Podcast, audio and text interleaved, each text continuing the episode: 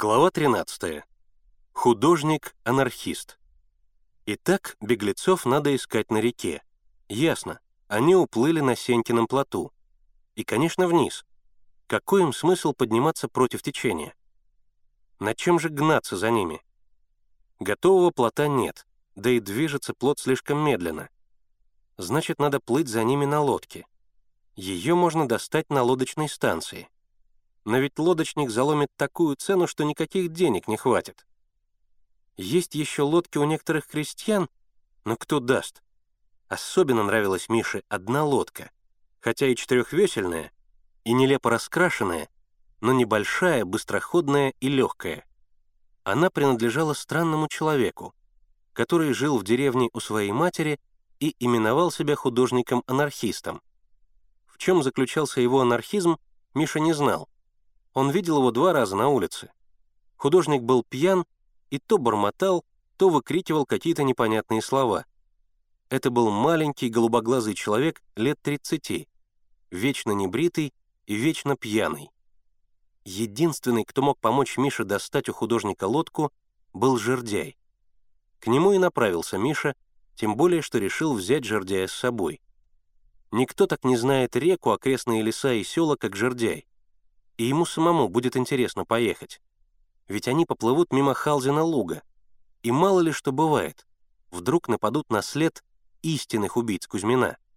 И тогда легко будет оправдать Николая. Этот довод подействовал на Жердяя. Он согласился ехать с Мишей и идти к анархисту за лодкой. Зовут его Кондратий Степанович, рассказывал Жердяй про анархиста. Художник он. Картин у него полно. Всю избу разрисовал. Если он пьяный, слова не даст сказать. Если с похмелья, то вовсе прогонит. А если трезвый, тогда, может, и уступит лодку.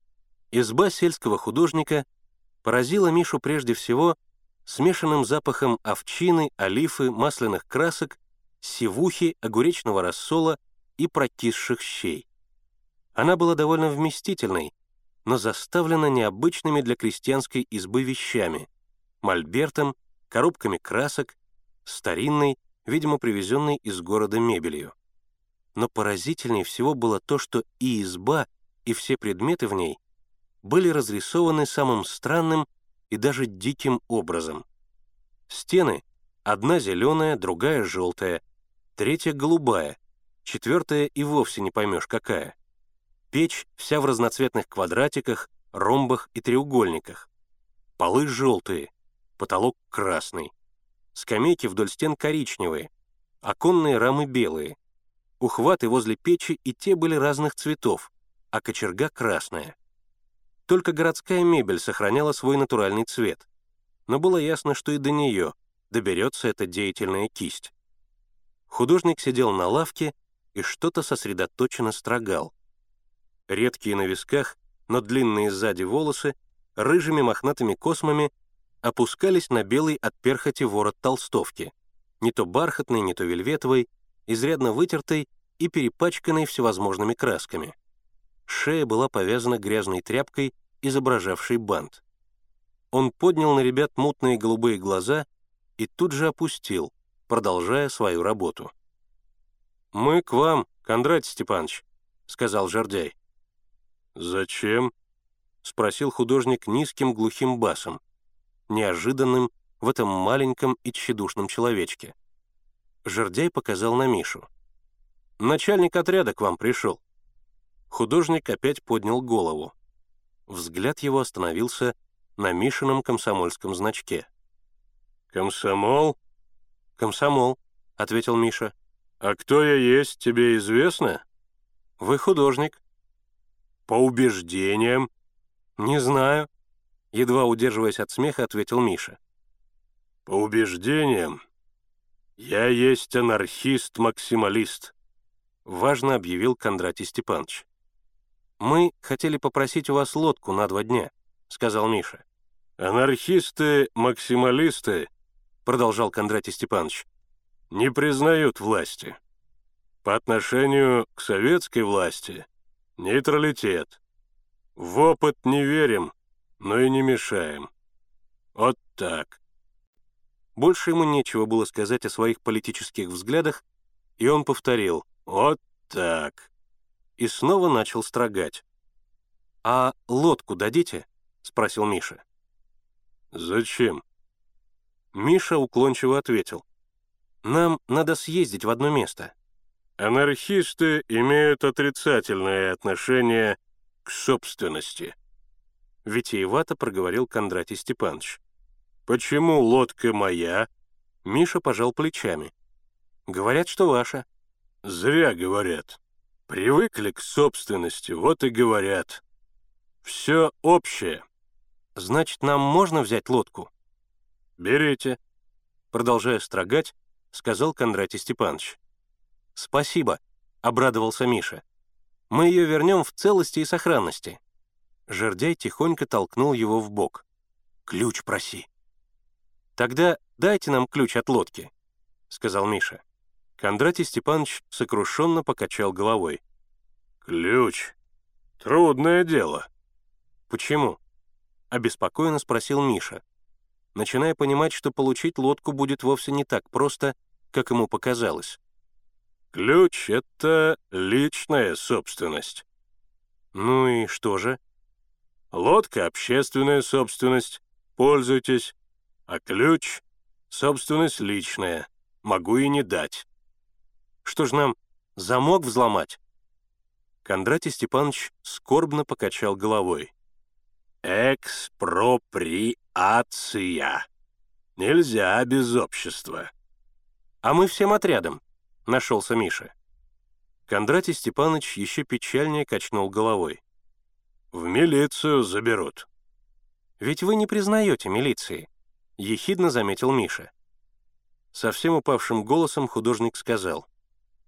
«Мы не признаем. Она нас признает». «Мы бы вам заплатили за лодку, но у нас нет денег», — признался Миша. Кондратий Степанович отрицательно замотал головой. «Анархисты-максималисты не признают денежных знаков». И, подумав, добавил. «Обмен — это можно». «Какой обмен?» «Ключ я дам, а вы взамен дадите мне подряд на оборудование клуба». «Что за подряд?» — удивился Миша. Клуб вы устраиваете? Украсть его надо? Вот я его и оформлю. Но ведь мы делаем его бесплатно. Плохо. Поник головой художник. Труд должен вознаграждаться. Ведь анархисты не признают денег. Опять съехидничал Миша. Я не говорю оплачиваться, а говорю вознаграждаться, пояснил анархист. «Ребята вам за это картошку прополют, Кондратий Степанович», — сказал практичный жердяй. «Эксплуатация», — задумчиво пожевал губами художник. «Какая же это эксплуатация?» — возразил Миша. «Вы вложили в лодку свой труд, а мы вам поможем своим трудом». «Разве что так», — размышлял вслух Кондратий Степанович. «А когда прополите?» «Время не ждет» и он посмотрел в окно, через которое виднелся заросший бурьяном огород. «Как только вернемся», — ответил Миша. «Дня через два». «Ладно уж», — согласился, наконец, художник. «И насчет клуба подумайте. Я его так оформлю, что и в Москве такого не найдется». Он снял со стены и протянул Мише ржавый ключ. «Хорошо», — радостно говорил Миша, — пряча ключ в карман. «Мы обязательно подумаем насчет клуба». Жердяй снова подтолкнул его. «Весла». «А где весла?» — спросил Миша. «Весла», — проговорил Кондратий Степанович печально. Миша с испугом подумал, что он опять начнет рассуждать о собственности и не даст весел. «Весла и уключены, иначе как же мы на ней поедем?» — решительно сказал Миша. «И уключены», — вздохнул Кондратий Степанович. Ему очень хотелось еще поговорить, но, вспомнив, видимо, и о прополке, и о клубе, он еще раз вздохнул и сказал, «Весла и уключены в сарае возьмете, а потом на место поставите».